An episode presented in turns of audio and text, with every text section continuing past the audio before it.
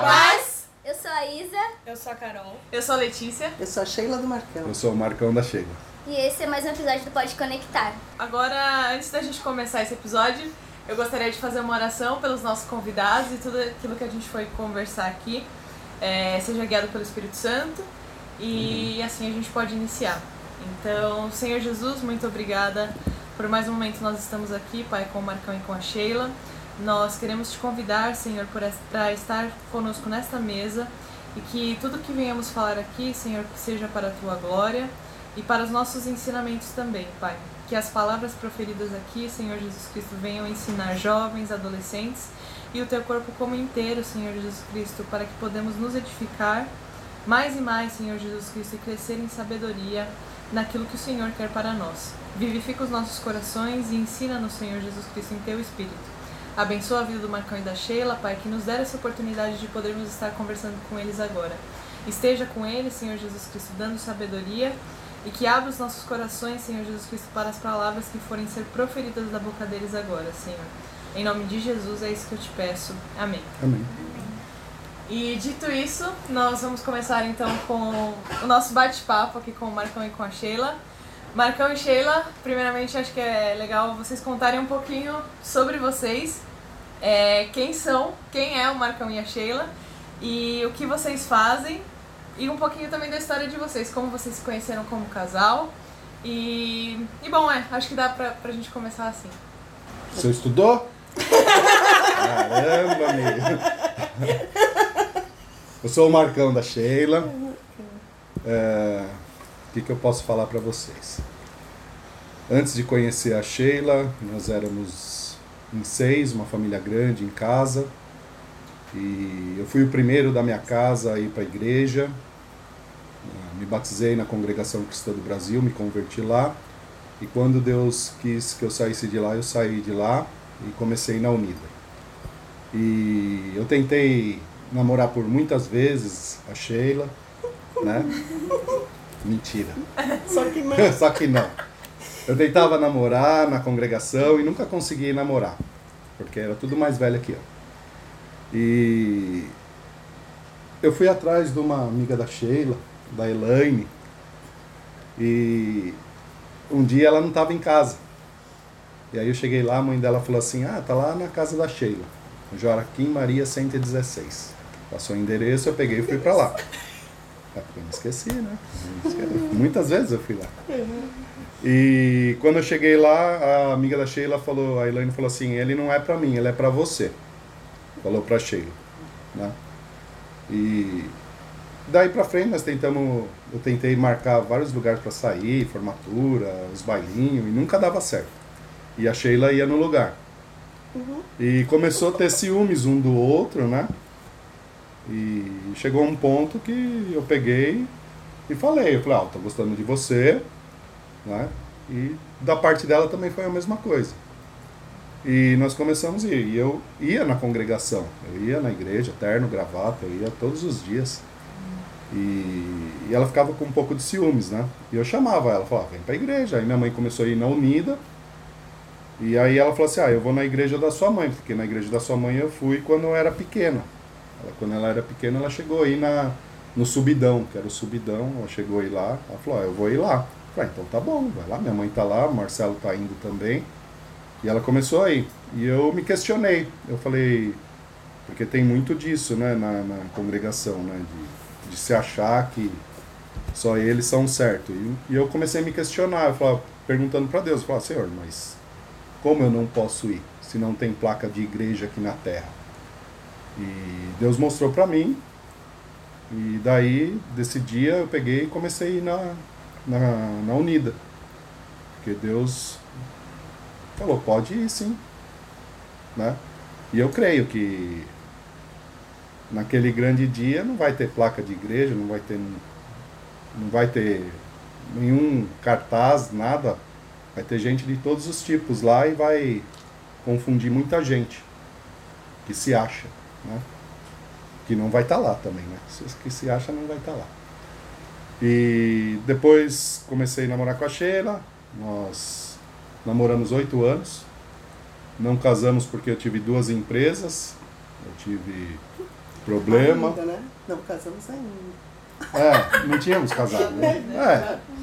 E aí depois, quando minha mãe veio a falecer, aí eu já morava sozinho, aí eu dei o checkmate. Eu falei, ó, você casa comigo agora ou não caso mais. Eu já morava sozinho, tinha a casa tudo pronta, tava tudo. E aí o que nós não fizemos em oito anos, fizemos em três meses. E Deus não deixou faltar nada, tivemos festa, viajamos para fora, e Deus supriu todas as coisas na, na nossa vida. O Lucas, ele veio depois de quatro anos que nós já estávamos casados. Um olhou para a cara do outro, aí falou assim: tá faltando alguma coisa aqui nessa casa. E aí era o filho. E aí nós decidimos: vamos ter um filho? Vamos ter um filho. E foi rápido, foi papum. Uma semana assim, faz o pré-natal. Tá? Mas eu não concordo. Não, mas foi, foi engraçada a história, porque os médicos falavam que eu não poderia ter filho, então eu sabia que eu não poderia ter filho, que não podia engravidar. Mas aí, quando nós decidimos é, ter filho, é, tivemos um tete a tete com Deus. E aí o, o médico, fomos no médico, aí o médico falou, não, pode ficar tranquila, né? Se precisar, a gente vai fazer um tratamento. Passou a lista de, de exames que era para ser feita. E isso era tipo na sexta-feira, que ele passou a lista de exames. Aí na segu no, no domingo eu falei pra ele, tô grávida, né, pro Marcão, tô grávida. Aí ele, será? Eu falei, tô grávida, vamos lá no médico, fizemos exame, tava grávida mesmo. E aí eu cheguei na segunda-feira no médico e falei, doutor Fábio, eu tô grávida. Ele, calma, filha, não é assim. É da sua cabeça. É da sua cabeça, é normal mesmo. Ah, todo mundo fica pensando que já tá grávida só porque falou que vai ter um tratamento e tal. Eu falei, tô grávida, doutor. É ele. Não, meu amor, fica tranquila. Já, ah, você nem deve ter feito os exames ainda. Eu falei, o de sangue tá aqui, tô, tô grávida. Aí eu tava grávida mesmo. Foi assim, uma benção, né? Porque eu falava que eu não podia, é um milagre de Deus. É. Foi um dos primeiros na nossa vida. É, teve muitos.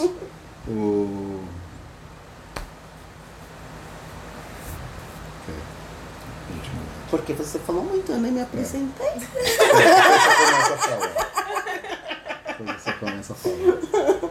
Bom, Agradecer a Deus porque vou contar pra vocês, né? Porque ela não queria casar comigo se não tivesse uma, um apartamento, uma casa. Aí eu- foi na época que eu dei o checkmate, né? E Deus foi maravilhoso porque nós moramos cinco anos de aluguel, né? E nós fizemos um propósito. Nós vamos, nós vamos guardar dinheiro para comprar o nosso. E o pessoal ia viajar, ia passear e nós não íamos.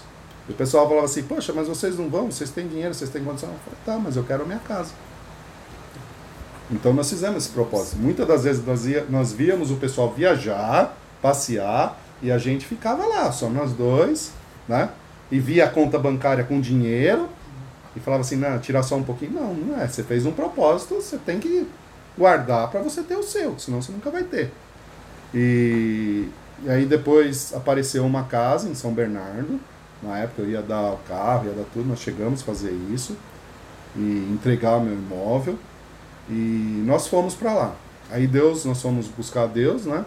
E aí Deus falou na palavra assim: se tiver alguma coisa errada, por menor que seja, vocês não façam negócio. Foi bem assim. Por menor que seja, não façam.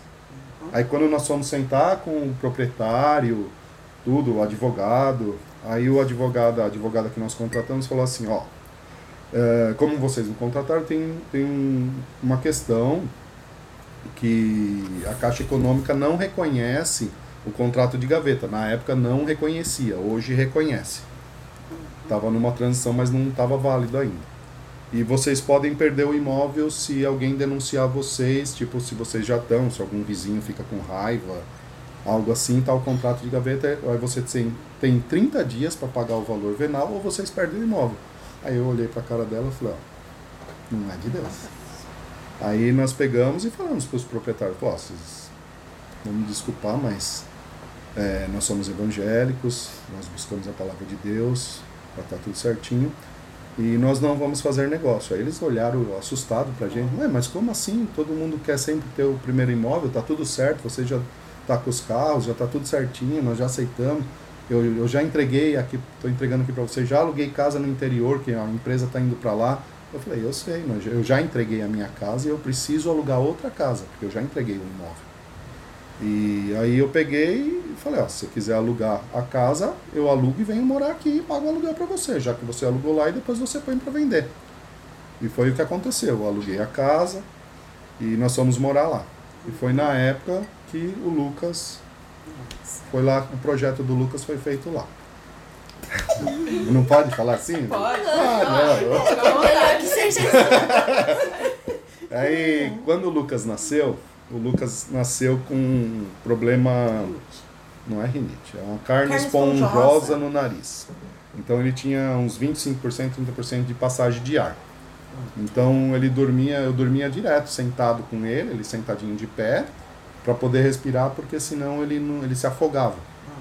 Então foi durante três anos para poder dar a idade para poder operar. Então eu vivi no meu sofá lá com ele sentadinho. Eu colocava, escorava e ficava com ele e dormia sentado com ele de pezinho. E aí ele dormia. E aí quando fez três anos ele operou tudo, né? Tudo certinho, tudo em ordem. E só que nesse meio termo eu falei, Sheila, esse lugar aqui não, não dá pra gente ficar aqui, porque um, São Bernardo é muito frio. E ele, do jeito que tava, eu falei, ah, não tem condições.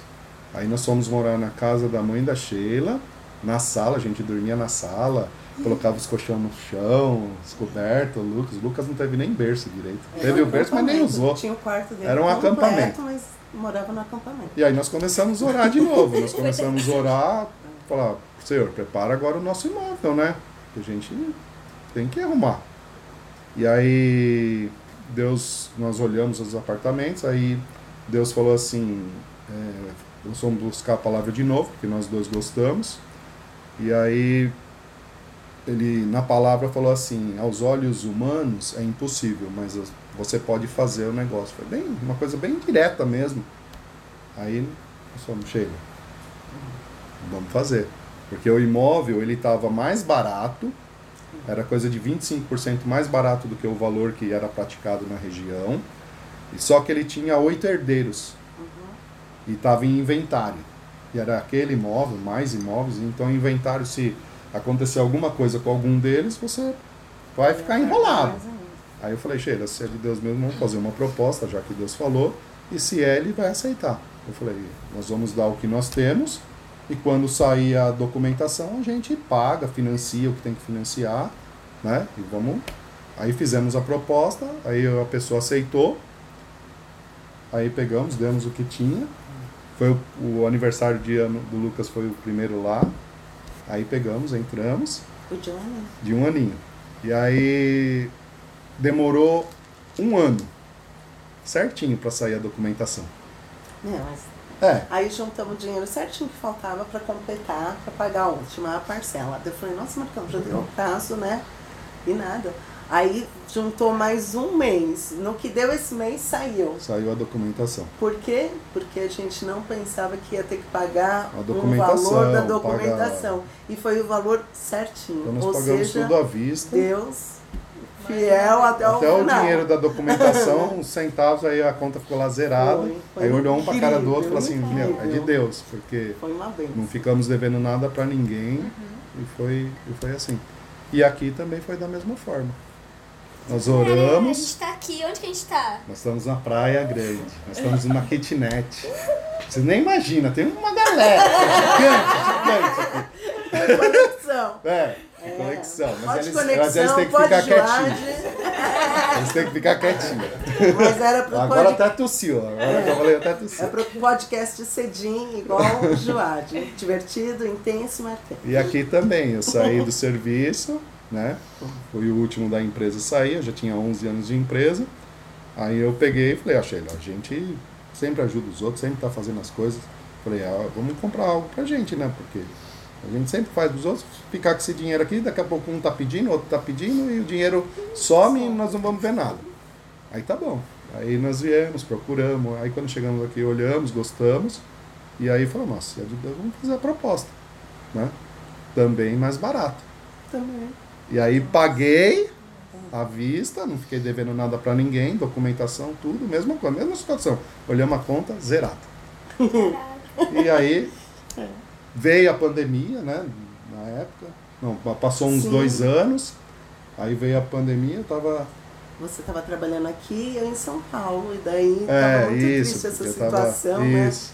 Aí, Deus preparou emprego aqui, como já tinha comprado. então, acabei morando aqui então, um morava ano. aqui, ficava ele e a gata, e ficava eu e o Lucas em São A Paulo. gata uma gata, e uma aí, felina. então, tinha dia que ele... Gata animal, né? Animal, Gata animal, animal. uma gata animal. Aí o Marcão subia, descia, mas era bem cansativo, né? Mas foi um E a época de chuva também, né? É, Então, mas foi o momento que eu mais tive intimidade com Deus, em buscar a Deus. Foi quando eu estava aqui sozinho, que eu tinha mais tempo para orar, mais tempo para ler a Bíblia, mais tempo para tudo.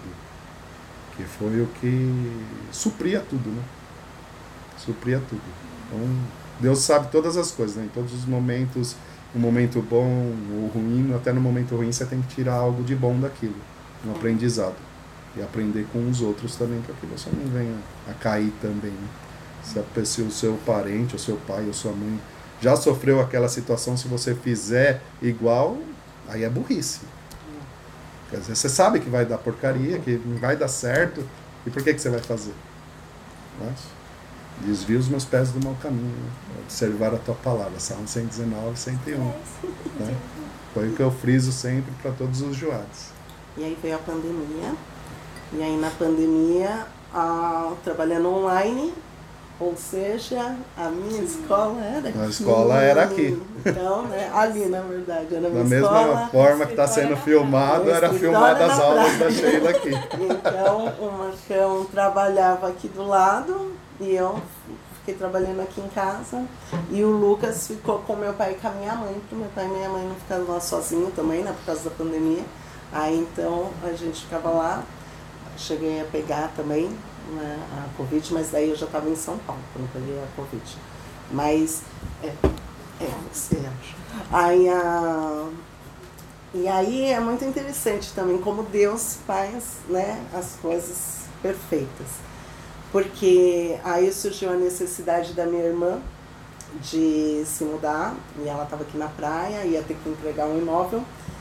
E o, a gente já estava pensando como podia fazer, né? Pra, eu tive que voltar a trabalhar, eu voltei para São Paulo um dia antes, né? Porque aqui é até o limite.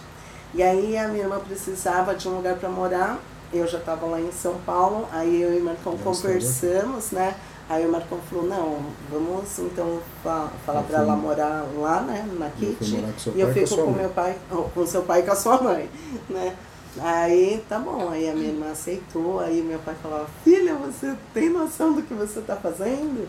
Você tá entregando seu apartamento, talvez nunca mais a sua irmã saia. Aí irmã falava, "Ah, temos pai. Aí, Marcão, você tem noção? Sim, nós temos noção.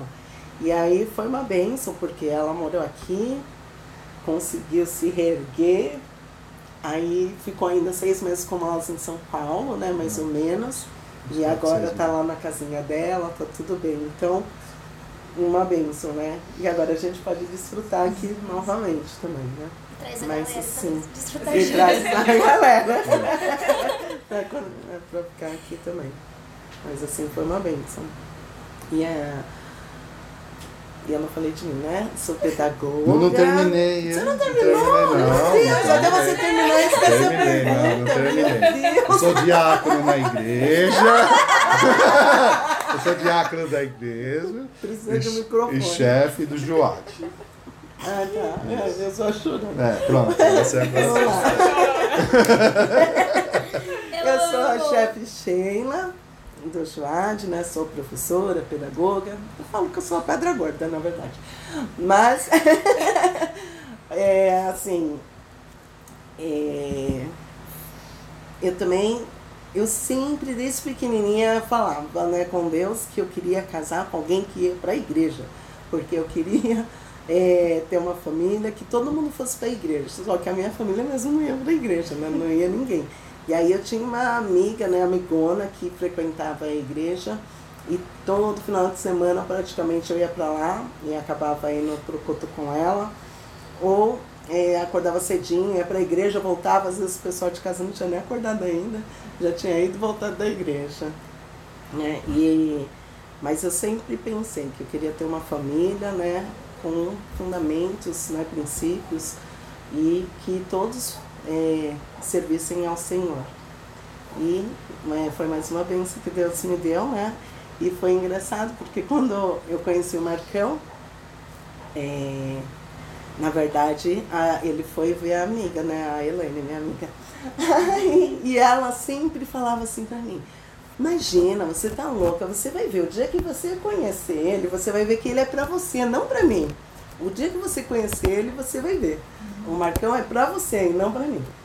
Aí, quando ele parou a moto, né, que eu escutei pim, pim, né, aí eu olhei na janela assim e falei, é esse? Fala, fala bem, bem bonito. Fala. Ele. Fala, Aí ela pegou e falou, é ele, é ele, não falei que era pra você? Aí Fala. eu falei, é, eu gostei. Fala. Não, não foi, não foi. Gatinho. É o gatinho, é o gatinho. aí, ah, e, e aí começou. Marcava de sair, ah, tinha uma formatura. Na hora ela me fingia que tinha alguma coisa, e aí eu marcava. Aí, ah, ia ter não sei o que no karaokê, aniversário. Na hora, Elaine dava pra trás. E toda vez a Elaine dava pra trás. E nisso foi se aproximando eu e Muito, é, o Marcão. conversando, só conversa. Conversando. sempre conversando. É, aí até que um não tinha dia nada, não tinha nada. ele começou a ficar com ciúmes do meu amigo aqui em casa também. É, o Elinha. É, aí Porque quando ele ia atrás porque ele queria namorar com você. É, verdade. E aí eu já tava tendo ciúmes, não tendo nada. Falei, meu, tô ficando louco. não. Aí eu peguei, saí com a moto acelerando, já tinha moto, eu tenho moto desde os 14 anos, sempre tive moto, andava sem carta. Irmão! É, 14 anos. Não, Não. Mais isso? 14 anos É eu não ia na igreja. Aí ele não- Eu fui com 17, mas já tinha moto também. Só que eu já trabalhava desde os 14. Com 14 anos eu já trabalhava. Eu comprei minha moto, sempre comprei minhas coisas. Então, era assim. Aí eu saí acelerando a moto. Passou em Eu cima falei, não, não passei. Não passei, mas Tinha foi vontade, É, né? vontade. Vontade. Aí peguei e saí, eu falei, ah, não volto mais nessa rua não, eu vou ficar aqui de bobo, né? Já, o cara tá dando em cima da menina, eu vou ficar aí. Aí peguei, fui embora e ela viu Eu que eu saí acelerando. Aí ela acelerou atrás de mim. Ah! Aí ela foi lá minha casa. Ela foi lá minha casa, aí eu falei, ah, eu falei, ah, eu tô gostando de você. O cara, você tá namorando com ele? Não, não tô namorando. Falei, então tá, então vamos conversar, né? E aí começamos a conversar. E aí é o grande momento, ela me agarrou. Eu falei, falei que eu ia Fala contar. isso. Ele adora zoar comigo, mas não foi. Mas adivinha com quem que a Elaine namorou? Com. Com Elinha. Oh, Aí saiu Deus. os quatro. Não, algumas vezes foi. sim. Mas é, algumas vezes foi É, assim. sai. Mas a, a Elinha começou a namorar com a Elaine e aí eu marcando. É. Foi assim.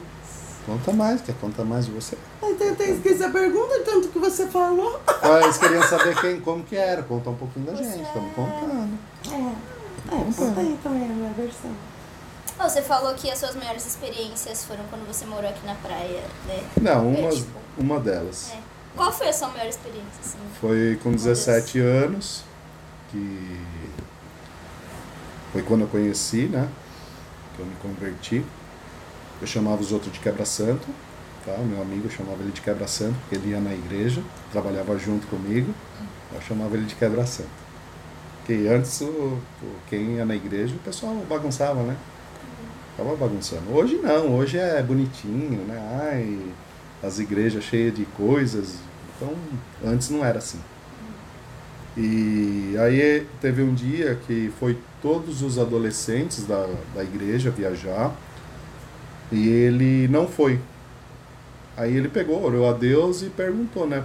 Por quê? Aí Deus falou para ele: você vai chamar o Marcos para ele viajar com você. Eu trabalhava com ele, mas eu não tinha a mínima. Nunca tinha saído com ele, nunca tinha passeado, nunca Só bagunçava, porque morava no ramo chamava, né? De quebra santo. Só que ele era mais velho que a gente. E aí ele fez um propósito com Deus. Ele falou, Senhor, eu vou chamar ele, só que ele não vai dizer nada e ele vai concordar com tudo que eu falar. Ó, como é de Deus. Aí eu, eu tava de moto, soltando balão na sexta-feira. Soltando balão. Soltando balão. Criminoso. Soltando balão. Andava de moto aos Soltando de 14 moto. soltava balão. Não, não, já tinha, já ia 17 já. 16 para 17. Soltando balão. Aí, como Deus faz todas as coisas. A gente estava bem no terreno onde é meu prédio, onde eu comprei o meu apartamento. Ali era um terreno e o pessoal soltava balão ali.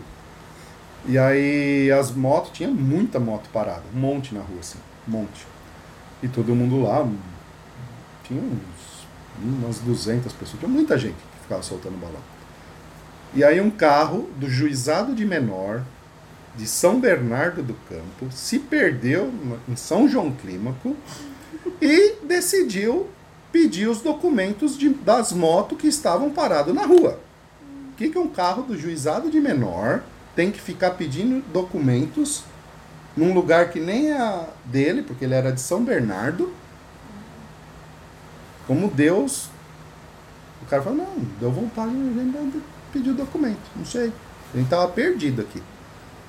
Aí ele pegou os documentos, dei meu documento, tudo. Aí ele falou: Você não tem carta? Eu falei: Não, sou de menor. Aí a moto no meu nome, né? Antes passava, não, tava no meu nome. Aí ele falou pra mim: Vai chamar seu pai e sua mãe.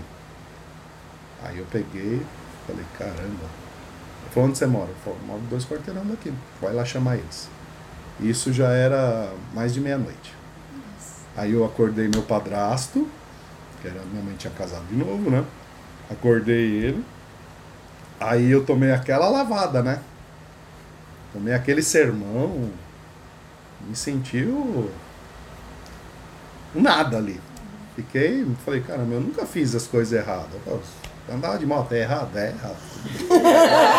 fiz as coisas erradas assim. Eu não era assim, muito de, de fumar, de beber, nada disso. Falei, só tava soltando balão e andando de carta, sem, andando sem Os carta. únicos pecados. É. É que balão acho É. que era proibido ainda, não era? Não, não era É, proibido. não. Não era. Aí tomei aquela lavada, me senti um lixo. No outro dia, no sábado de manhã, eu tava me sentindo mal pra caramba. Eu falei, meu, o que que eu fiz? Eu tive que acordar meu pai pra tomar um esporro. Aí eu tava me sentindo muito mal, fiquei ruim pra caramba. E aí eu tava na tapeçaria trocando o banco da moto, aí o meu amigo tava me procurando, né, o neném. Aí ele me achou e chegou pra mim e falou assim, Marcos, vamos viajar comigo? Eu falei, vamos. Assim. Mas ele falou, é agora, vamos lá, você pega suas coisas? Eu falei, tá bom. Aí cheguei em casa e falei, mãe, vou viajar com o nenê. Ela falou, você vai pra onde? Não sei. Então tá. Aí peguei, fiz minha mala, pus no carro, chegou e falou, ó, lá só vai ter crente. Eu falei, tá bom, vamos embora. Aí quando chegamos lá, aí tava, eles estavam se arrumando para sair para ir para a igreja. E aí eles ainda estavam tocando hinos, né? Com, violino, com tudo bonito pra caramba. Aí eu cheguei lá, aí ele falou, Marcos, nós vamos para a igreja agora. Você vai? Eu falei, vou, claro que eu vou. Né? À noite, né? Aí nisso nós saímos, ainda demos uma volta, aí tinha um senhor na, na rua, aí ele começou a contar os jovens assim, e aí ele olhou pra mim e falou assim: Você é o 15, você foi o último a vir aqui, você foi o último a chegar. Você estava triste, você vai ter alegria no seu coração. Caraca. Aí nós pegamos, voltamos, né? E fomos para a igreja. Aí fui para a igreja e aí ele ficou super preocupado, né? Ele falou: Putz, agora o Marcos vai, vai pensar que, que nós somos um bando de boiola, porque na congregação tem, tem o ósculo santo. Tem o ósculo santo. Então, é separado, mulher. Uhum. Mas só que o- os irmãos se saudam com o ósculo santo, né? Na igreja fala paz do Senhor, abraça, né? Dá a mão. Então lá é o ósculo santo. Aí falou, puta, agora ele vai ver se beijando aí vai falar, meu, esses caras, esses esquisitos. Aí, mas eu não tive problema, porque na minha família eu sempre beijei meus tios, beijei todo mundo, sempre beijei, sempre fui de beijar, abraçar. Então não tive problema nenhum. E aí na palavra falou a mesma coisa. Você estava triste, mas você vai ter alegria no seu coração. mesmo jeitinho que o Senhor falou, a palavra falou também, e falou né, tudo que estava passando. Aí tá bom, aí acabou o culto. Aí era no interior, em Santa Isabel. Santa Isabel não, em Águas de São Pedro. E aí eles falaram assim, nós vamos, eles estão chamando para ir numa casa de uma senhora que está seis meses numa cama e ela não se levanta da cama. Ela está enferma lá. Você vai com a gente lá para orar? Nós vamos orar lá. Eu falei, ué, eu tô com vocês, eu vou com vocês. Se eu tô aqui, né? Aí peguei, fui junto, né? E chegando lá era uma casa bem simples, não tinha nem forro, nada, era só o telhado. E aí tava a cama da senhora e a senhora lá deitada. Aí nós nos ajoelhamos em volta da cama. Aí foi feita uma oração bem simples, pedindo para que Deus curasse ela e tirasse ela daquela cama. E nós nos levantamos, saímos da casa. Quando fomos se despedir, ela veio, saiu da casa também e veio se despedir da gente. Uau. Então eu pude ver o agir de Deus e depois daquele dia eu comecei a ir na igreja. Na igreja, eu não, falar que eu não ia porque eu tinha comum congregação, que era uma salinha de oração. E eu viajei, durante um ano eu fiquei viajando na obra. Eu ia para vários lugares, com, com a mocidade, para todos os lugares.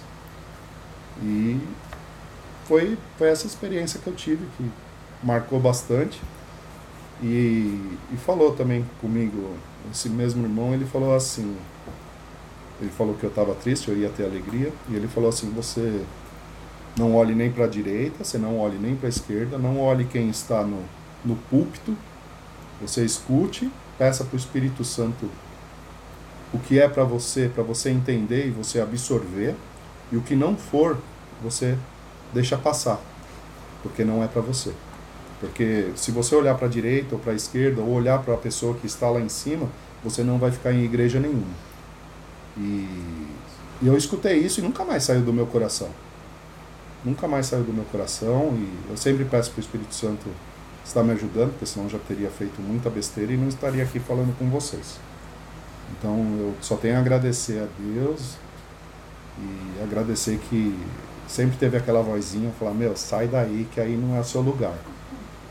Você não pertence mais aí. Então, desvia. Hoje eu falo para os falo para os aspirantes, né? Salmo 119. E é a pura realidade. É a pura realidade. Se você quiser continuar uma vida sadia, uma vida boa e um dia receber a coroa da vida eterna, você tem que praticar isso a todo momento, para você não se dar mal e não quebrar a sua cara. E é essas experiências. Tem muito mais, né? Muito mais. Vou ficar falando, tem muito mais para falar. E a sua, Xê? Eu também tenho várias. né? Ah, eu já sou experiência da experiência que ela já foi você. A melhor experiência. Mas, qual que você acha é, que foi a maior? É, é, teve várias, muitas, assim, mas é, acho que uma que marcou bastante foi a do meu pai, que ele estava com as plaquetas bem baixas, mas bem baixas mesmo. E aí, tipo, ele foi no médico na, na sexta-feira, e aí o médico falou que as plaquetas estavam muito baixas, que era para tomar muito cuidado, porque um cortezinho ele podia sangrar até morrer porque não ia estancar, né? Porque estava muito ruim a situação. E aí eu tinha falado para que eu vamos descer, né? Passar o carnaval com meu pai. E, e daí o que, que aconteceu? Como era carnaval e meu pai queria voar, né? Ah, porque ele adora fazer voo livre. Aí e tinha uma das cordas da um dos cabos, que eu acho que é o que freia ou acelera, o que acelera, tava meio frouxo. E aí ele mesmo quis ah, vou dar um jeitinho, porque como é uma carnaval, ninguém vai querer me atender. E no que ele foi dar um jeitinho, a mão dele escorregou e caiu dentro da hélice. É. E aí cortou, Cortou a ponta do aqui a ponta do. aqui certinho, Dedinho. né? E aí ficou certinho assim, mas quando você olhava desse lado era uma explosão total, era só carne isso. Era terrível. Era. Não tem como falar, filme de terror faz muito bem as coisas mesmo, porque tava horrível. E aí meu irmão ligou e ainda tava quase chegando na serra, aí ele falou, você vai descer? Daí eu falei, vou. Ele falou, ah, então vem logo, porque o papai sofreu um acidente. E a ambulância acabou de sair daqui. Aí nós fomos direto pro hospital, né? Falou qual hospital que tava, aí fui direto, já entrei, já fui lá com ele. E aí tava tudo enfaixado. E aí falei pra minha mãe, pode deixar que eu entro, fico cuidando, né? Mas aí quando entrou e que, que tirava assim as, as faixas, era enfermeiro, era médico, todo mundo passava mal de ver, porque desse lado era bonitinho, porque ficava retinho assim o corte, né? Mas quando virava a explosão era geral, era terrível a cena. E aí então é, eles falaram, ó, nós precisamos é, fazer a, uma cirurgia de emergência, né? E ali, eles falaram, só que aqui o profissional que vai fazer tal, não, não tem uma pessoa é, tão capacitada, um especialista. Aí eu peguei e tive que assinar um termo para transferir meu pai de hospital para poder fazer a cirurgia e preocupado o tempo todo com as plaquetas. E as plaquetas, falava, né? Porque eu sabia que não podia sangrar e sangrando o tempo Não podia inteiro. fazer um corte. Não dar Tinha um cortado metade da mão. E aí, tipo, senhor, seja o que Deus quiser, entramos na ambulância, fomos para outro hospital.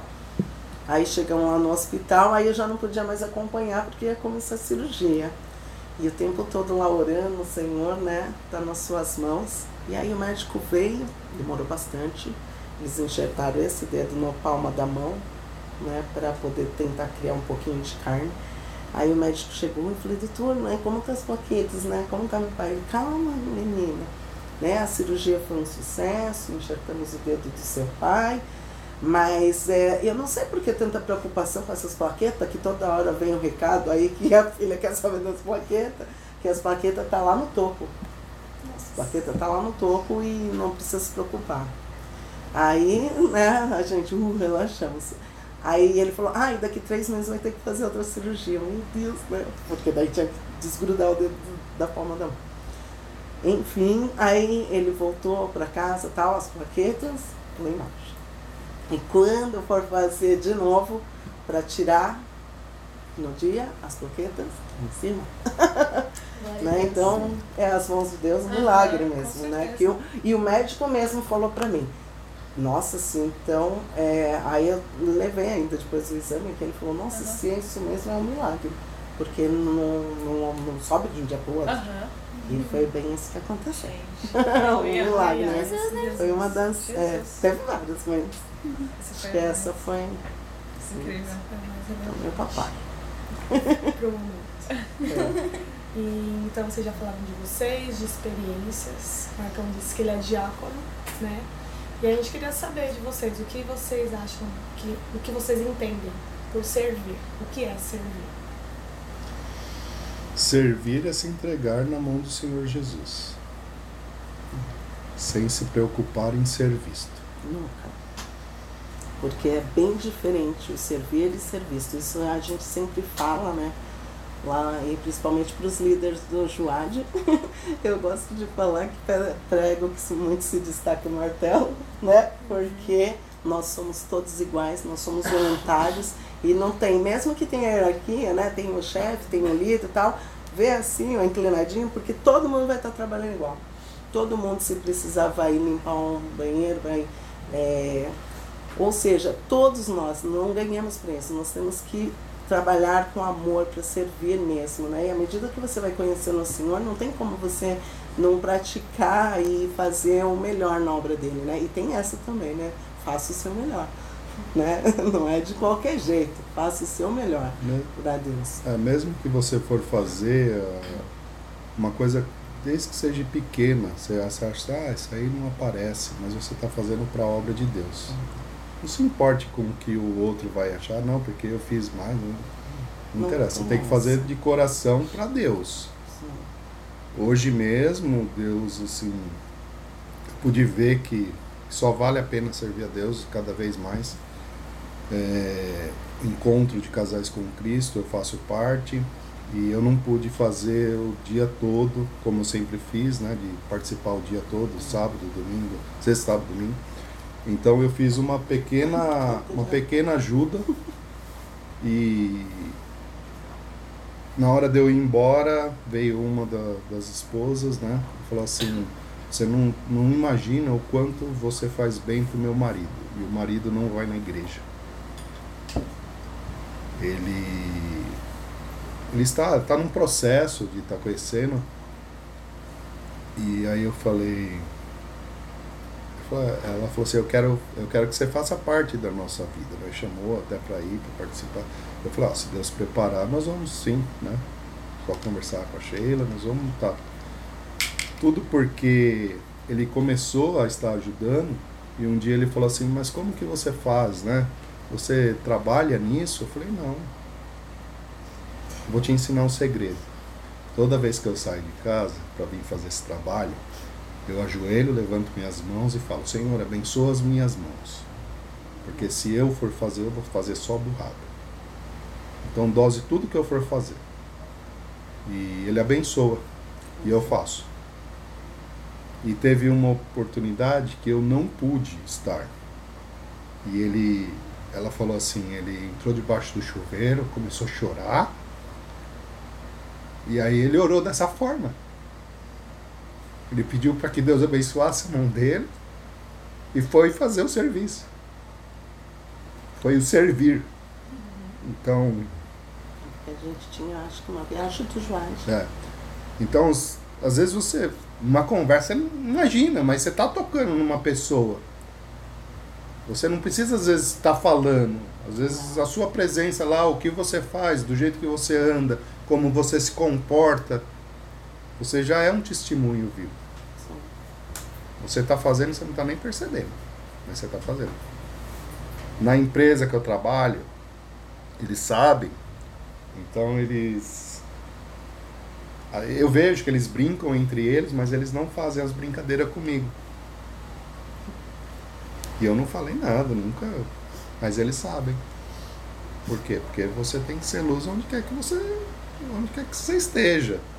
É no trabalho, no trabalho eu já tive essa experiência do shopping São Caetano que vocês participam, que vocês conhecem.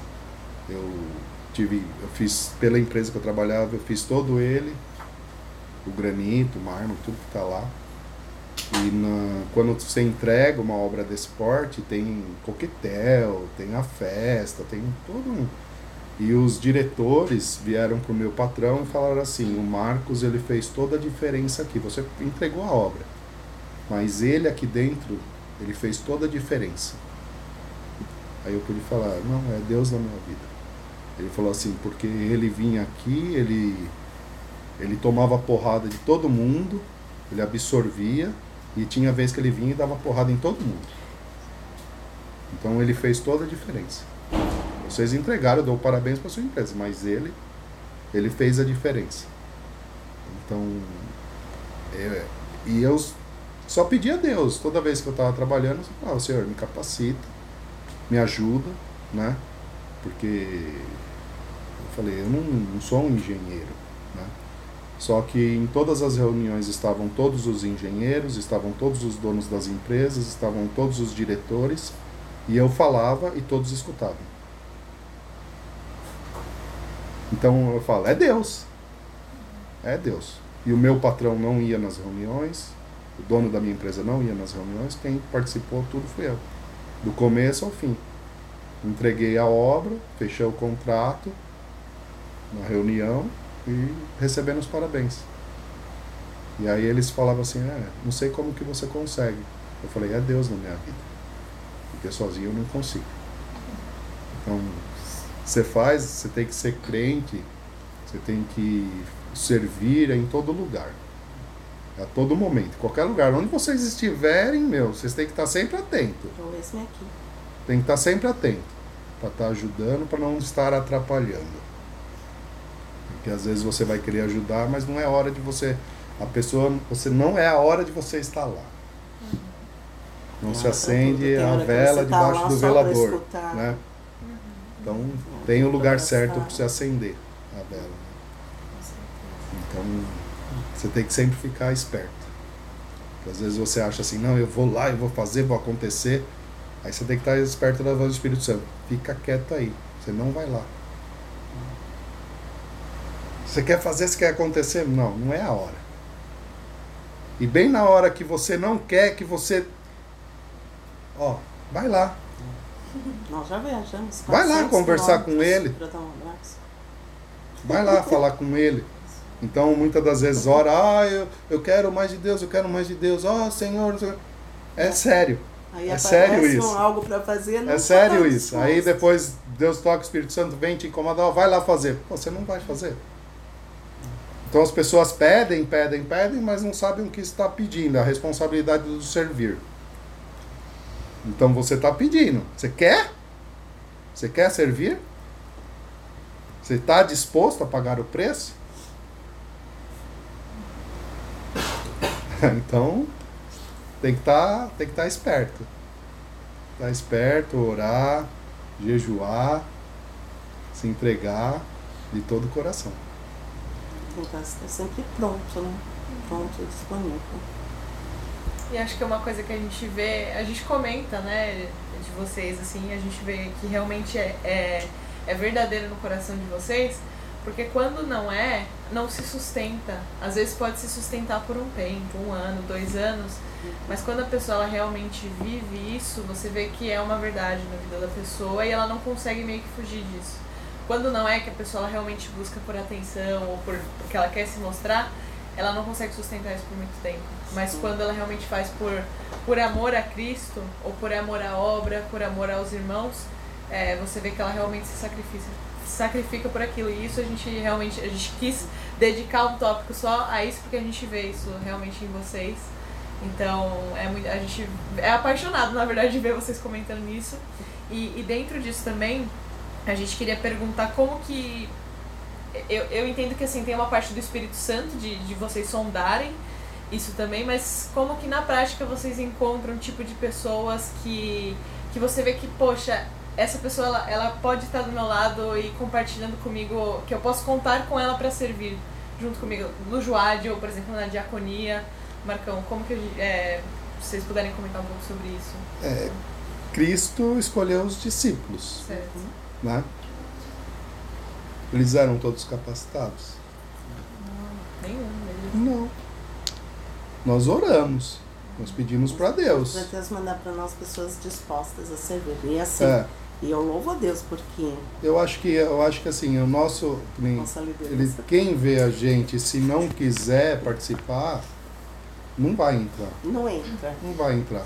Porque a pessoa que aparece só pelo oba-oba, quando vê que não é é oba-oba, que é algo sério, que a gente tem o propósito, que a gente Uma tem organização, que tem que cumprir mesmo certinho tudo, a pessoa não consegue ficar quando é assim, né? Tem, às vezes, gente que aparece só na época que é cerimônia oficial, porque cerimônia oficial Ou a gente passeio. faz a entrada ou passeio, né? Mas é, não, a, a nossa equipe mesmo, é, assim, eu louvo a Deus, porque todos têm o, princípio, o propósito, todos realmente têm um verdadeiro amor em servir, têm a disposição, né? Porque não é simplesmente chegar e ficar lá das duas e aí meia até Tem todo um cinco preparo, horas. muito Imagina, preparo. tem todo um preparo antes, né? Tem que saber da Bíblia, tem que saber fazer planejamento, tem que ser organizado, tem que ir até o local para ver como que é, para ver se realmente pode levar, né? tem uma chave que pega no pé. E assim, é, e todos eles são muito certinho, né? fazem mesmo, né? E você vê o amor de cada um, cada um no seu jeito, cada um tem o, o seu a, oferecer, né? E, e nisso um completa o outro. E assim, e uma coisa também fantástica, né? Que nunca chove nos dias de atividade, que é uma benção. Porque nunca É teve raro. uma chuva. Se chovesse, não tinha joade, mas não. Nesses sete anos não teve nenhuma chuva para atrapalhar um joade. Né? É Nunca uma vi. benção de Deus. Pode ter mudado o tempo, pode ter nublado, pode até ter dado uma garoinha, mas não na hora que precisava estar em ar livre. E às vezes choveu Né? a semana inteira. Choveu a semana inteira. E aquela vez que choveu no quarteirão de trás, temporal de, de parar, não dá para atravessar para São Caetano, e na base não choveu. E assim, era quase que um quarteirão. E não choveu. Mas Isso é uma grande assim. experiência. É uma grande experiência também. E assim, o Juade, gente, é Deus purinho, porque todo mundo tá lá para servir e todos os líderes entendem o que é servir, né? E eles não estão para ser visto, como nós também não gostamos de ficar, né? Foi uma luta. Ai, pra estar Deus. aqui. Eu não gosto, não gosto de me expor, não gosto de ficar fazendo, falando o que eu faço, porque eu faço para Deus e os outros não precisam ficar sabendo, é isso que eu penso, né? Que servir é isso, eu não preciso ser vista e ficar falando o que faz ou deixa de fazer, né? Assim, a gente só por exemplo ou um modo de agir mostra quem a gente é. E como viu o exemplo do Marcão, realmente toca, né? Assim, quando você faz a coisa certa. E tem gente que ainda não entendeu isso, né? Acha que. É, É, eu, eu tento falar. é pena ter o- holofote. Hoje vocês são líderes, vocês foram. Você foi Joade, está do outro lado. Então eu. O Tem- Lucas, né? Todos E tem mais aqui, tem mais gente aqui, Joade, tudo Joade. Tudo Joade. Aí eu falo com o Lucas, né? Que o Lucas está no intensivo. Eu falo, Lucas, isso daqui não é simplesmente você tá passando o que é o Juade.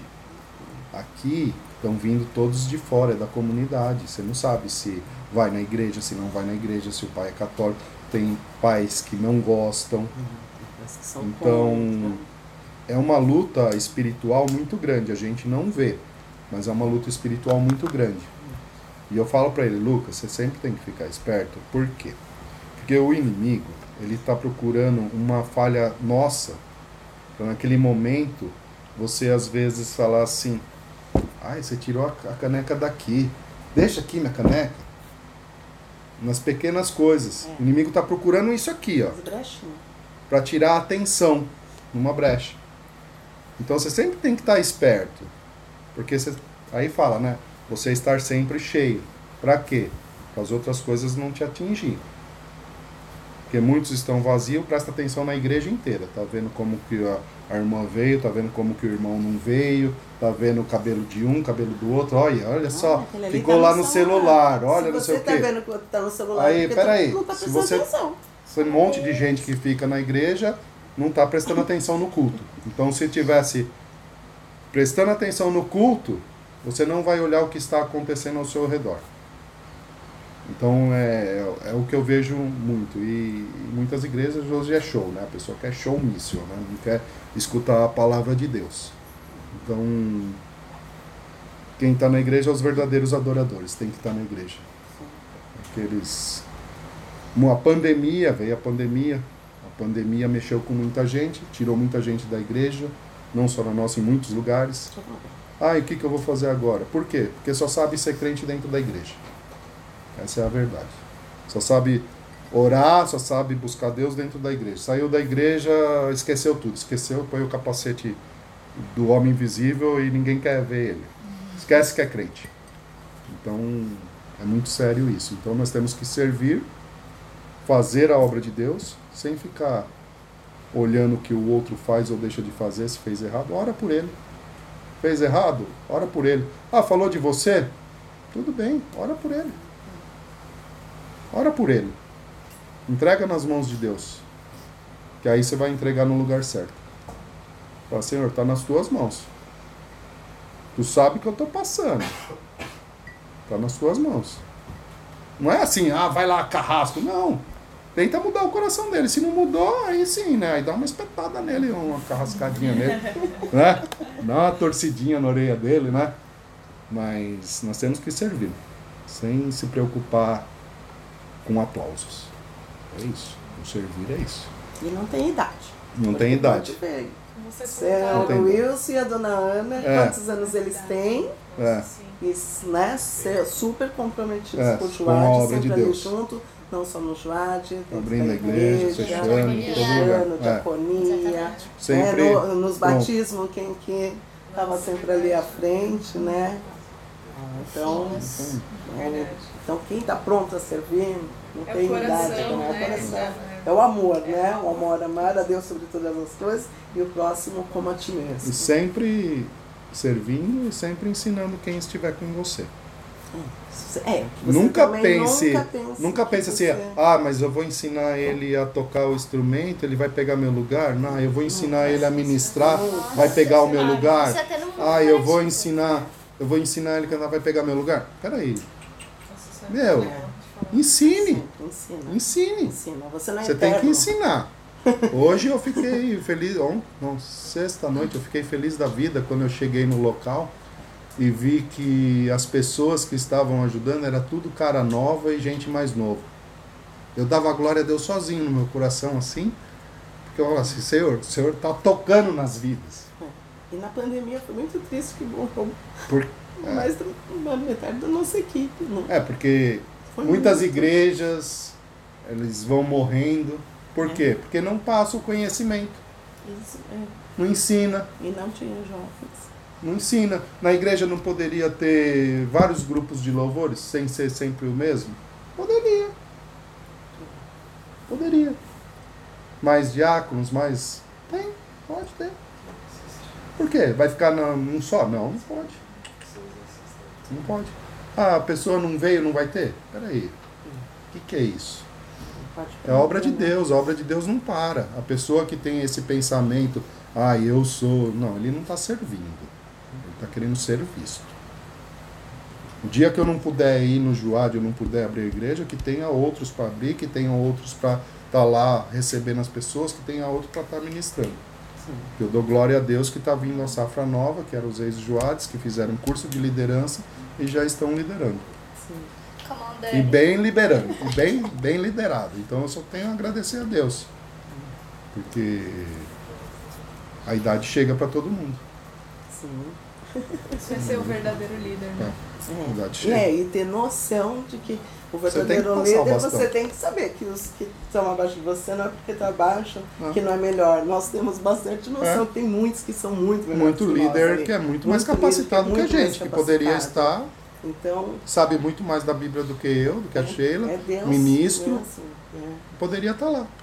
Então, Mas Deus ele escolhe quem ele quer. Às vezes, às, às vezes é, absorveria tudo que a gente absorveu desde quando começou o Juad. Eu acho que não absorveria. Não. Porque. Você tem que amar. Se não e tiver tem o amor, muita não vai. de tempo. é, se não tiver o amor, Acordar não vai. 4 horas da Tem que ter manhã. quatro horas da manhã. Eu vou falar, minha Tem que casa ficar em São quatro horas, da manhã, quatro Ó. horas conversando.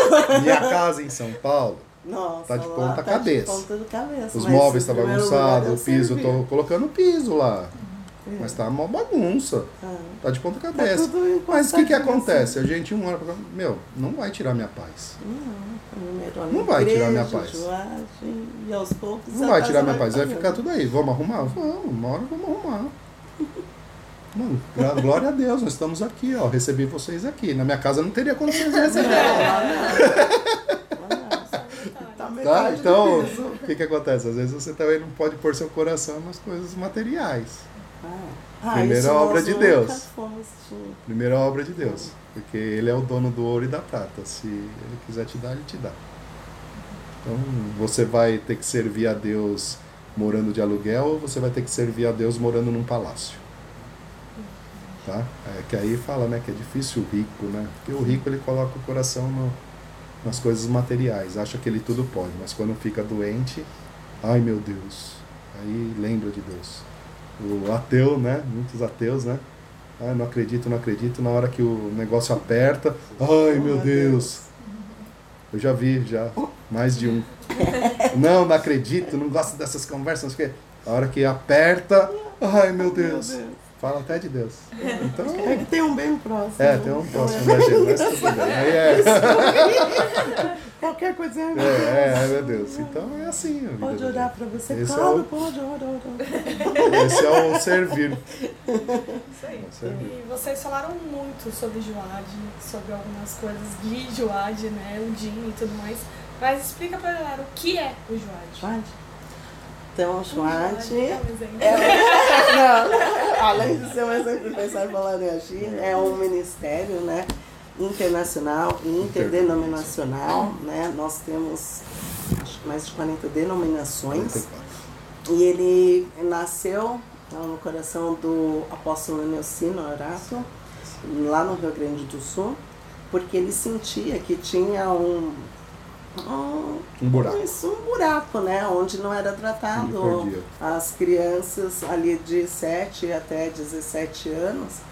E aí ele então entrou com esse projeto lá e esse projeto foi crescendo. Já estamos em mais de sete países. E enfim, chegou a. foi para África, Argentina, Paraguai, né? E aqui em São Paulo chegou primeiro lá na Unida São Mateus, que foi uma das primeiras, É, que, né? não, que na época o pastor Carlos ele não implantou porque não porque estava na, no processo de compra de terreno, Isso. estava no processo da, da tenda, então não, Mudança, não né? era não É. tinha como implantar. E aí depois que construiu tudo, Aí o pastor não veio, não. Aí ele apresentou. É, ele apresentou para nós. Aí ele falou, ah, Sheila, queria é, ver essa cartilha aqui, o que, que você acha? Aí eu olhei e falei, nossa, isso aqui é escoteiro total, pastor. Aí ele, como assim? Eu falei, é, isso daqui é, é o manual do escoteiro. a leis do escoteiro, leis do escoteiro, código do escoteiro, ah, sinais de pistas do escoteiro, então tudo de escoteiro, né? até o comprimento. Até o comprimento E vocês Escoteiro. eram escoteiros. Nós e nós éramos escoteiros. escoteiros, chefes escoteiros. Não, é, É, chefes chefes escoteiros escoteiros. e o Lucas era o o Lucas lobinho. era lobinho. Lobinho. E aí, a gente, chefe de escoteiro. Ah, E aí ele chamou todo mundo. aí gente chamou todo mundo. Mas antes disso, para explicar mais do Juad, Do Juad. então, o Juad ele funciona, ele tem um intensivo, né? Onde você aprende a ser o que é um Juad, depois você tem a classe de 7 a 10 anos, que é o Júnior 1, a classe de 10 a 13 anos, os Júnior 2, e dos adolescentes. Na fase do Júnior 1, você aprende brincando, né? E sempre com princípios bíblicos, sempre em cima da palavra de Deus. E aí, a primeira é, divisa, que é aquela bolinha, né? Com decoração que a gente ganha, a primeira é a identificação. E depois, a cada três meses, você trabalha uma habilidade, né? Para ir ganhando as divisas. E, e depois quando chega lá nos adolescentes é para formar eles para mais para a vida mesmo, né? Algumas atividades para eles estar prontos, né, para servir. A nossa visão é a redenção de júnior e adolescente e a nossa missão, então, é desenvolver em nós o caráter de Cristo e desenvolver então em todas as nossas aos nossos joares, né? Porque eles não são nossas crianças, eu ia falar, eles são nossos aspirantes ou joades a conhecer a Deus. Então, desde o do primeiro momento que entra no joade, a gente vai ensinar né, a oração do joade, vamos ensinar que eles podem falar com Deus a hora que quiser, né, através da oração. Ensinamos o nosso código de honra, ensinamos eh, a honrar as autoridades constituídas, é, eles vão aprender a ser mais organizado, né? Nós temos a formação, porque todo, tudo que tem, toda a cartilha do JOAD, tudo que é feito, tudo tem um objetivo, né? Específico, o porquê que nós estamos ensinando, né? E é maravilhoso poder servir para as crianças, a gente vê que eles entram de uma maneira e tem realmente uma transformação, às vezes até a família é restaurada através do Juad, né? Nós temos bastante eh, testemunhos não só na nossa base, mas em várias bases. Tem base que tinha uma base na Argentina, por exemplo, que ela era totalmente de joados especiais, assim, né? Com alguma, ah, alguma necessidade especiais. Lá tinha uma base da Argentina que tinha muito isso. E assim é maravilhoso. Você vê que né, no servir a gente tem que ir atrás, às vezes tem que estudar, tem que saber como lidar, né? Nós agora estamos recebendo bastante joares também, né? Com alguma questãozinha mais especiais, mas é bem bacana, porque assim, e uma coisa que fica do escoteiro que eu falo no Juad é sempre alerta. Por quê? Você tem que ser sempre alerta aos sinais, sempre alerta a alguma questãozinha, né? Nisso sim, é Marcão sempre um fala pro outro, principalmente se não estiver junto, quando a gente se despede, fala tchau e sempre alerta. Porque para ficar sempre é, vendo. Às vezes é, são questões bobas, né? Porque outro dia estava aqui na praia mesmo, e aí eu olhei a moça da frente também engasgada. Aí então, através aí do que a gente já aprendeu no Juad, fiz a manobra lá e salvei a vida da, da mulher. Né? Então, Juad também, porque depende da divisa que você está trabalhando, você vai aprendendo também, né? E são assim valores que ficam para a vida. Só abrindo um, um parênteses, né? De como escolhia os líderes, né? De como escolher. É, eu acho que a partir do momento que a pessoa entender o que está escrito na nossa camisa que nós usamos, que é desenvolver o caráter de Cristo em nossas vidas, quer dizer, a pessoa tem que entender. Em primeiro lugar é você se desenvolver, desenvolver Nossa. o caráter de Cristo nas nossas vidas. Então a pessoa que não quer isso já não vai ficar lá. Porque como que você pode oferecer algo que você Se tá você vazio? não tem, você está vazio. Então você só pode oferecer aquilo que você é. tem, né? Eu vou oferecer aqui, quer comer? Não, acabou. Você tem que oferecer aqui, ó, o que você está cheio, porque senão você não tem o que, apre que apresentar, você não tem o que falar. E aí vai naquilo que a Lê falou, você não consegue enganar os outros, né? entendeu? Por muito tempo, não, você pode é, até dar vai aquela camufladinha, mas não, tem Não é verdadeiro. Não sustenta. É. é isso. E durante esse processo, que já são sete anos, que vocês comentaram, quais que vocês veem assim, não sei se são dois, três, dez, é, os obstáculos que vocês enfrentaram e também a solução que vocês encontraram? Sem se tornar polêmico, ou se vocês quiserem fazer uma coisa mais eu polêmica. Gosto. Eu gosto polêmico, mas. Não, eu prefiro. Vocês... Essa eu prefiro com Essa eu prefiro com Marcão Ponte. Ah, nós já tivemos problemas e toda vez que teve problema eu sempre fui direto, sempre cheguei e, e falei diretamente o que está acontecendo, que tem que existir um ponto final. Uhum. Tudo que, há de, que acontece de ruim, você não pode deixar aquilo acontecer de ruim na sua vida. Você vai, uma hora você tem que acabar com aquilo. Você tem que pôr um ponto final. Você está passando uma coisa ruim, está passando uma coisa ruim. Peraí, mas se eu fizer isso daqui, eu vou perder nisso, mas vai ter um ponto final nesse, nesse problema? Vai. Vamos pôr um ponto final. Não deixa se alastrar. Você tem um câncer. O câncer está lá no seu braço. Arranca seu braço. Resolveu o problema? Você vai ter sequelas. Mas você está de pé? Muitas das vezes aconteceu. Nós tivemos problema, nós perdemos um braço, mas estamos de pé. Não somos lagarto que vai nascer um rabo de novo. é muito triste. É, é triste, não é? Faz de tudo. É, faz de tudo. A gente chega na último. No, tem coisas que acontecem que não chega no pastorado. Não.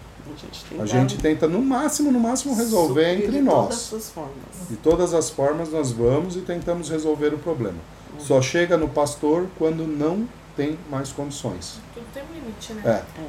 Que é que você tem que pôr o um ponto final. Uhum. Você tem que pôr um ponto final. Então, na vida da gente é assim. Você vai namorar com uma pessoa, você está namorando com ela. Você só tem problema, só tem problema, só tem namoro. Uma hora você vai ter que pôr um ponto final. Vai ter sequelas? Tem. Mas você tem que pôr um ponto final. É a vida da gente. Você vai trabalhar, aí você teve problemas? Teve. Você não quer mais ficar lá?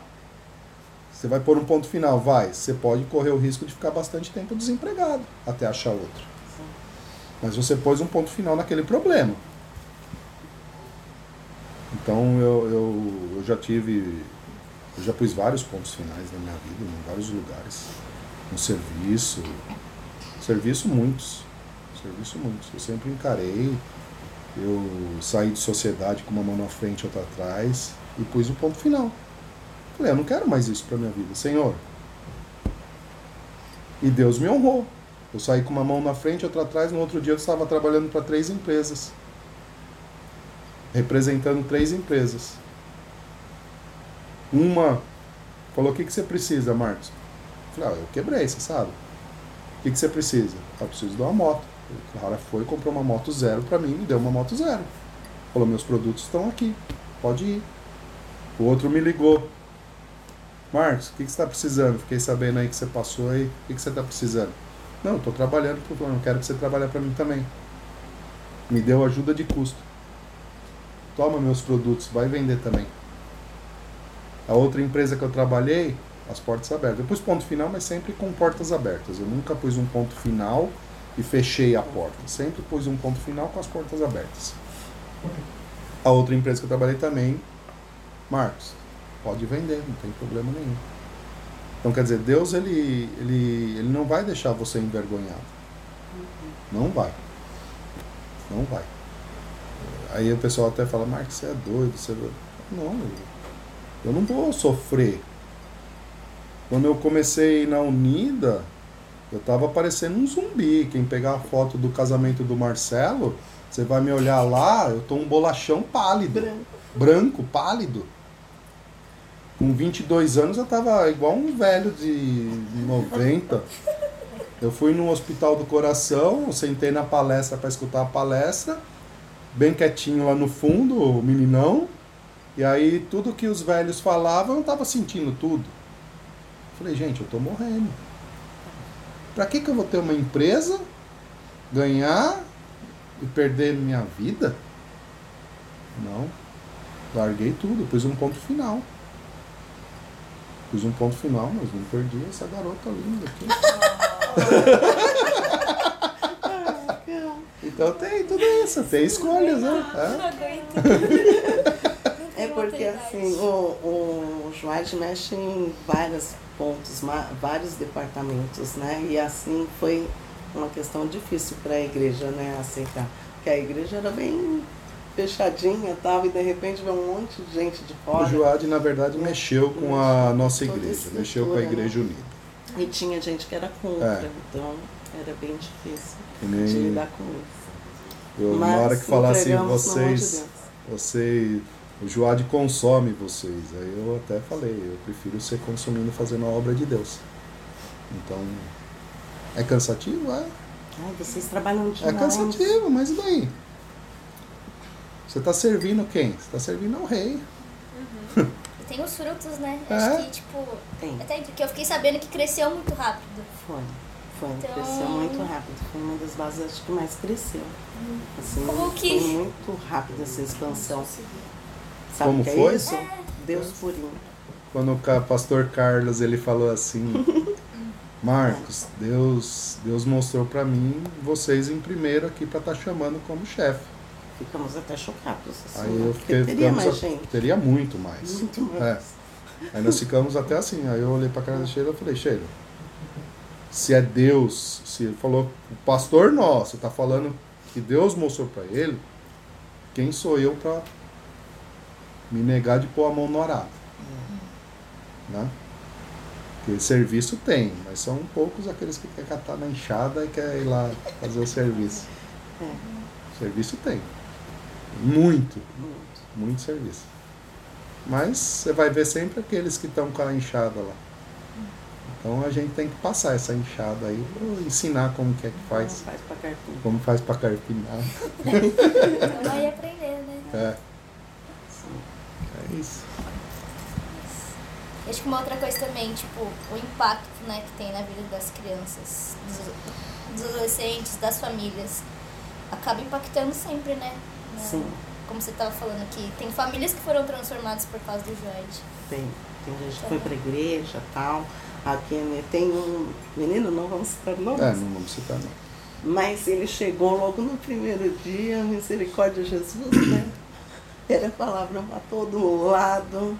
Aí o Marcão já teve que conversar com ele no primeiro dia. Primeiro dia, os primeiro líderes já dia. vieram e falaram assim, ó, esse daí não tem jeito. Fala muito palavrão, mas cabeludo.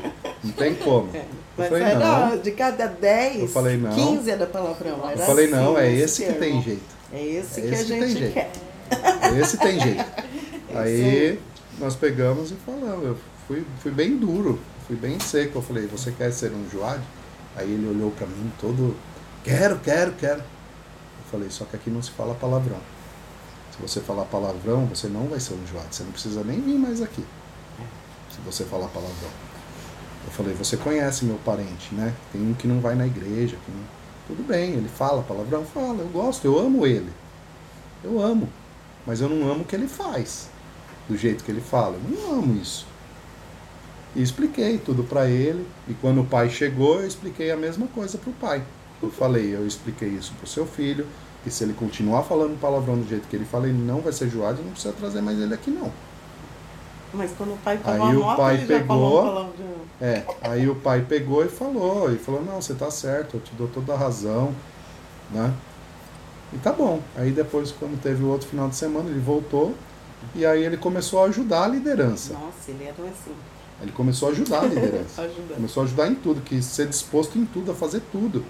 Né? E nisso ficou o quê? Uns dois anos. Ficou. Uns Aí dois a anos. pandemia. Aí veio a pandemia.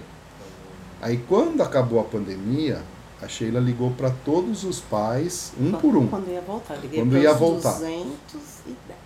É, ligou para todo mundo. Aí muitos mudaram, muitos passou a idade. E quando chegou Mas nesse mesmo daí, que saíram, eu liguei para todos. e quando chegou nele, ele falou assim: "Ah, chefe, eu não vou poder voltar". Ah, mas por quê? Eu estou muito envolvido na minha igreja. Eu fico mais na, eu fico mais na igreja do que na minha casa. E ele escreveu um texto Aí que escreveu não queria um ler, mas texto, as tudo. lágrimas correndo. Então, Porque foi o texto de gente grande, coisa mais então linda. vale a pena. Vale a pena. Vale a pena porque você escutar veio isso. se apresentar na igreja. E ele já veio, ele tá à Ele frente mesmo. se tá apresentar frente, na então. igreja. Nossa, meu, chorei, chorei. Então é muito bom. A gente às vezes pensa assim, nossa, mas tem tanto Joade, tem tanto Joade, né? Ah, na igreja, às vezes não vem na igreja. Não importa que não venha na nossa igreja. A semente foi dada. A, se- a semente está sendo plantada lá em muitos corações, em muitas famílias, e que eles vão poder ir em outras igrejas. Não importa. Para mim não importa. Não importa. Tá? Eu Importa penso é assim, não importa onde ele sementes. esteja. Se vir para nossa igreja, eu falo assim, eu falo para todos os pais, eu falo, ó, você é obrigação sua estar levando seu filho para a igreja. Você tem que ensinar eles no caminho do Senhor. Senão depois você vai ficar chorando. Eu falei, nós estamos aqui, nós estamos fazendo a obra de Deus, nós nos colocamos nessa posição, mas a responsabilidade não é nossa. A responsabilidade é sua. Eu jogo toda a responsabilidade dos pais, que é deles. Os pais têm a responsabilidade. Você tem seu filho, você vai ter seu filho, você tem que cuidar dele. É sua responsabilidade.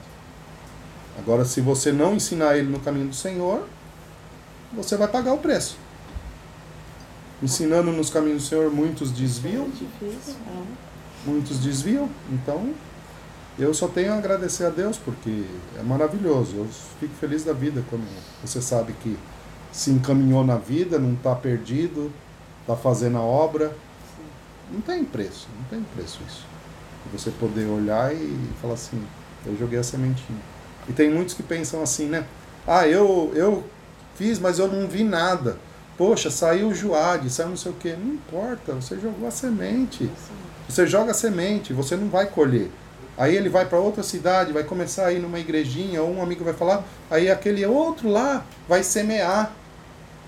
É. Mas a semente foi lançada. Então ela vai, uma hora vai frutificar. É, Então não fica preocupado. Não fica preocupado assim, ai, eu não tô vendo o resultado. Não importa. Não importa, não importa. Você tem que jogar a semente. Quem faz a obra é o Espírito Santo, não somos nós, não. Onde Quem acha que tá fazendo, ah, eu sou bom, eu sou tal, eu sei, eu faço, isso. Pra mim não vale nada. Tem que ser o Espírito Santo. Santo que Que adianta você saber tudo e não fazer de coração, você ser o melhor, você sabe Bíblia de cor e salteado, eu sei, eu sei, eu sei, mas você não faz de coração. O que, que vale? O que, que vale não fazer de coração? O que, que vale você falar assim, amar ao próximo como a si mesmo, mas você não ama. Fala da boca para fora, você não ama. E aí? Não vale nada. Não vale nada. Se o inimigo estava junto com Deus, veio, caiu, tentou a Jesus Cristo.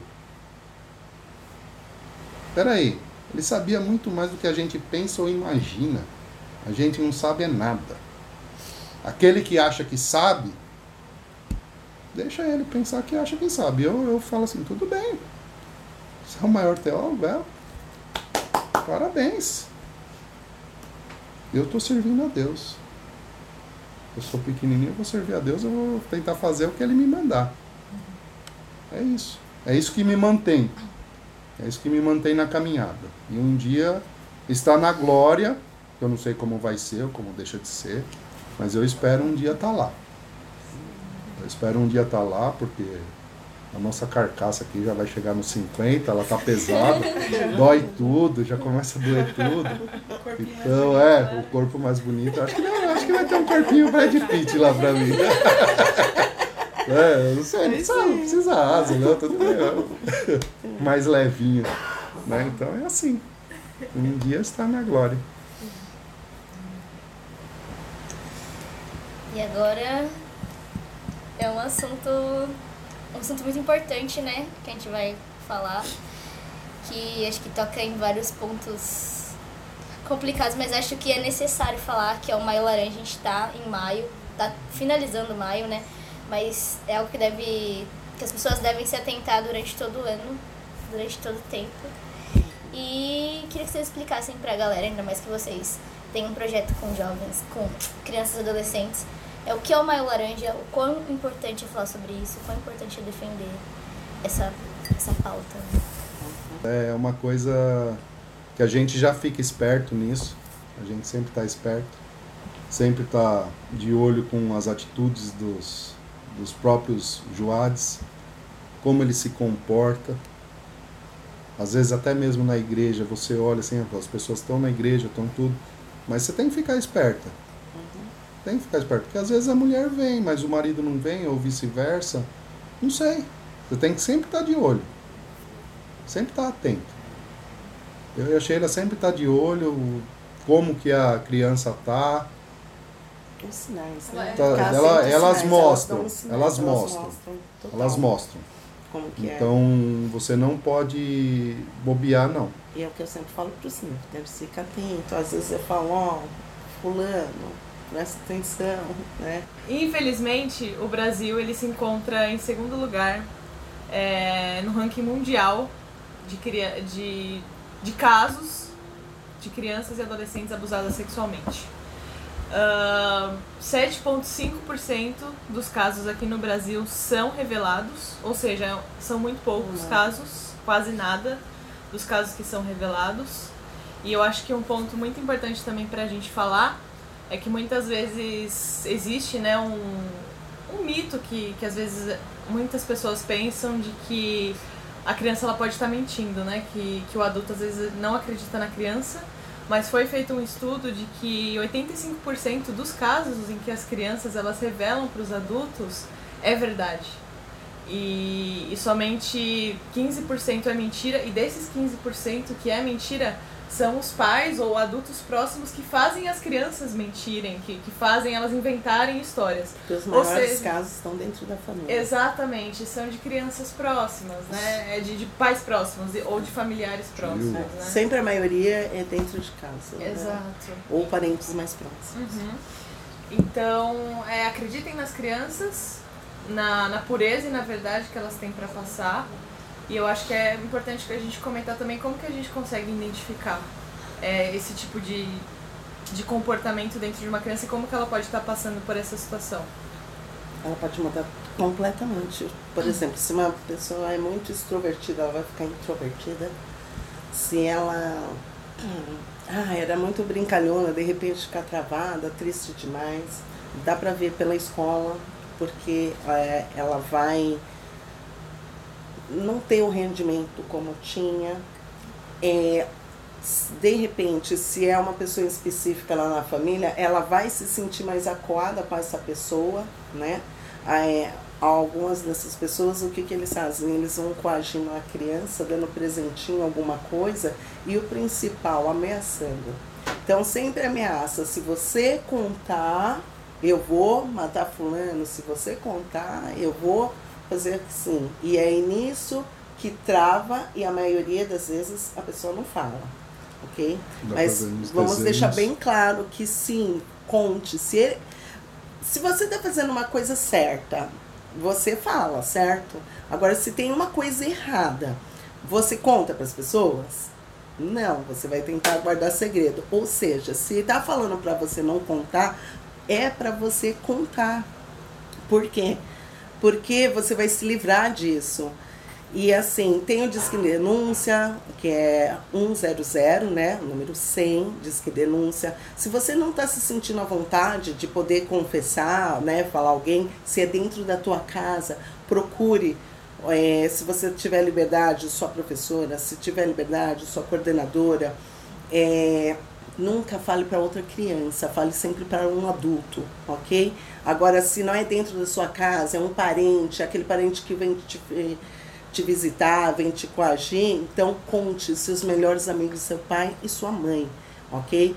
Se você contou, eles ficaram meio assim, não acreditou, procure outro adulto, como eu falei, pro, fala na escola, vai te ajudar muito, porque lá na escola eles vão te ajudar. Agora, se você frequenta a igreja, pode sim conversar com aquele pastor ou a pastora, alguém que você conheça, tipo, se for no Joad, procure seu líder, procure a chefe, né? Que nós vamos te alertar do que você deve fazer, né? Por exemplo, em casos que já aconteceu. Então a gente sim sabe como lidar, sabe como proceder, sabe como orientar, né? Sabe como ajudar essa pessoa, ajudar a família, porque é muito grave. Só que se você não conseguir pôr para fora, é pior, você vai ficar sofrendo ali sozinha, né? E quando a partir do momento que você põe para fora, é libertador. Então, escolha a pessoa certa para poder te ajudar, te orientar, porque se você falar ainda para uma pessoa que não vai te ajudar, não vai te acrescentar em nada, procurem. Então, se for no Joad, pode me procurar, pode procurar um dos seus líderes, né? Ah, não, é na igreja tal. Procura um pastor, uma figura que seja importante, adulto, que irá te orientar de como você deve proceder. Essa pessoa, se estiver te falando, não, eu vou matar fulano, vou matar ciclano, não vai matar porque ele não vai saber que sua intenção vai ser a, a de contar o que aconteceu, os fatos, né? Mas fique sabendo, quando você contar essas coisas, você vai fazer alguns exames, porque você vai ter que provar o que você está falando, né? Então, tem como provar? Tem, tem como provar. Então, é, se sinta seguro, pega uma pessoa que você tem bastante segurança para poder te ajudar como lidar com isso, ok? E também vai precisar depois de ajuda de profissionais para poder Psicólogo.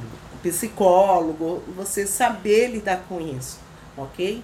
Não, não vai achando que você é um nada, Só porque isso acontecer, você não pode se sentir assim. Ok? Você é um filho de Deus. E Deus vai te dar força para você poder passar por isso e ficar melhor e continuar, né? E se tem pessoas que não acreditam em você, vá até pessoas que confia e acredita. Se você estiver vendo esse vídeo, você não tem coragem de falar para ninguém, pode vir falar comigo.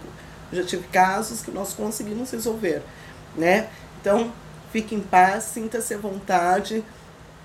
Vai ser sigilo, nós não vamos contar para ninguém, mas pode nos procurar sim, pode me procurar. Se for menino, pode procurar o chefe, né? Porque, ah, mas isso acontece com menino? Sim, Claro. tem meninos que são abusados, tem mais de um que são abusados, né? Não tente tirar a sua vida por causa disso. Você vale muito mais do que isso. Então, procure uma pessoa para te orientar, para te ajudar, né? E quais são os sinais? Você a criança muda completamente, né? Do nada tá feliz, aí tá triste, sente medo, fica depressivo, não quer sair, Quer conversar. né? Não quer conversar. Tem uns que tentam se cortar, mas daí fica usando as blusas de comprida, fica isolado, não consegue Conviver. conviver, interagir com o próximo, porque fica com medo, fica com receio, acha que todo mundo pode pegar, né, em você.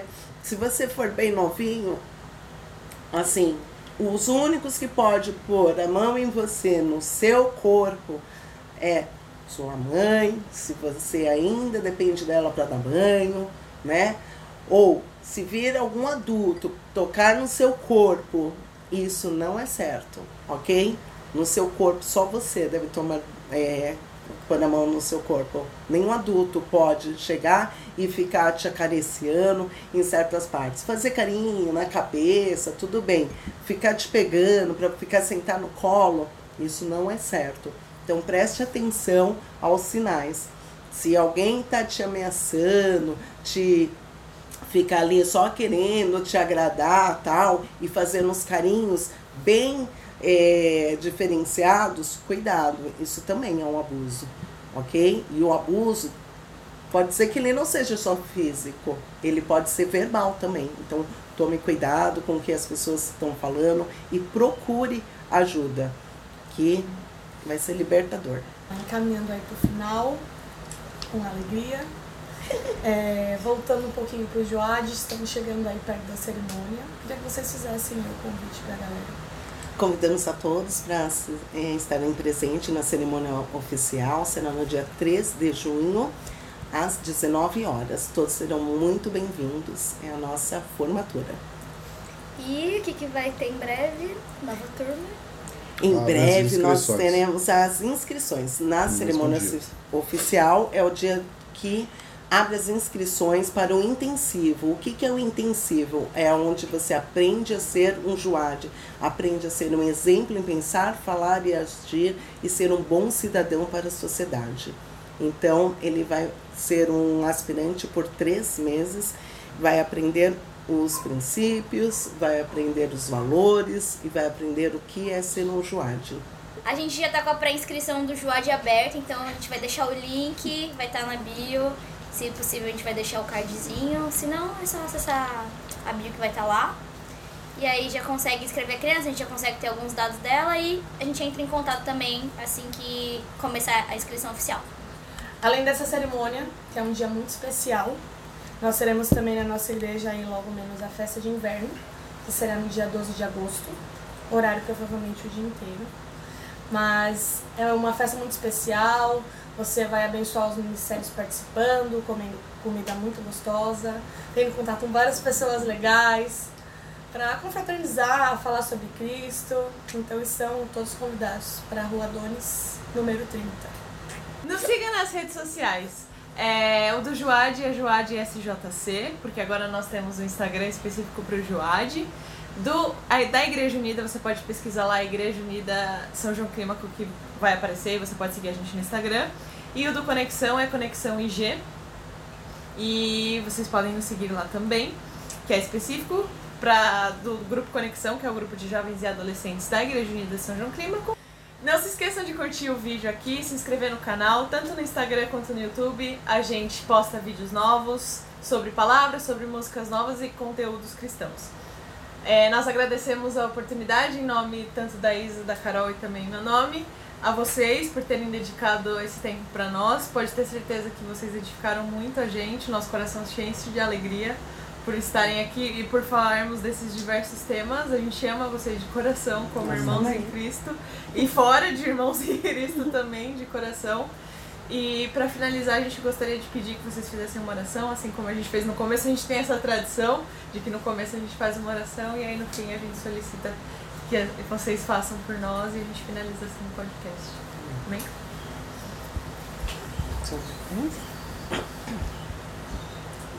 Ai, olha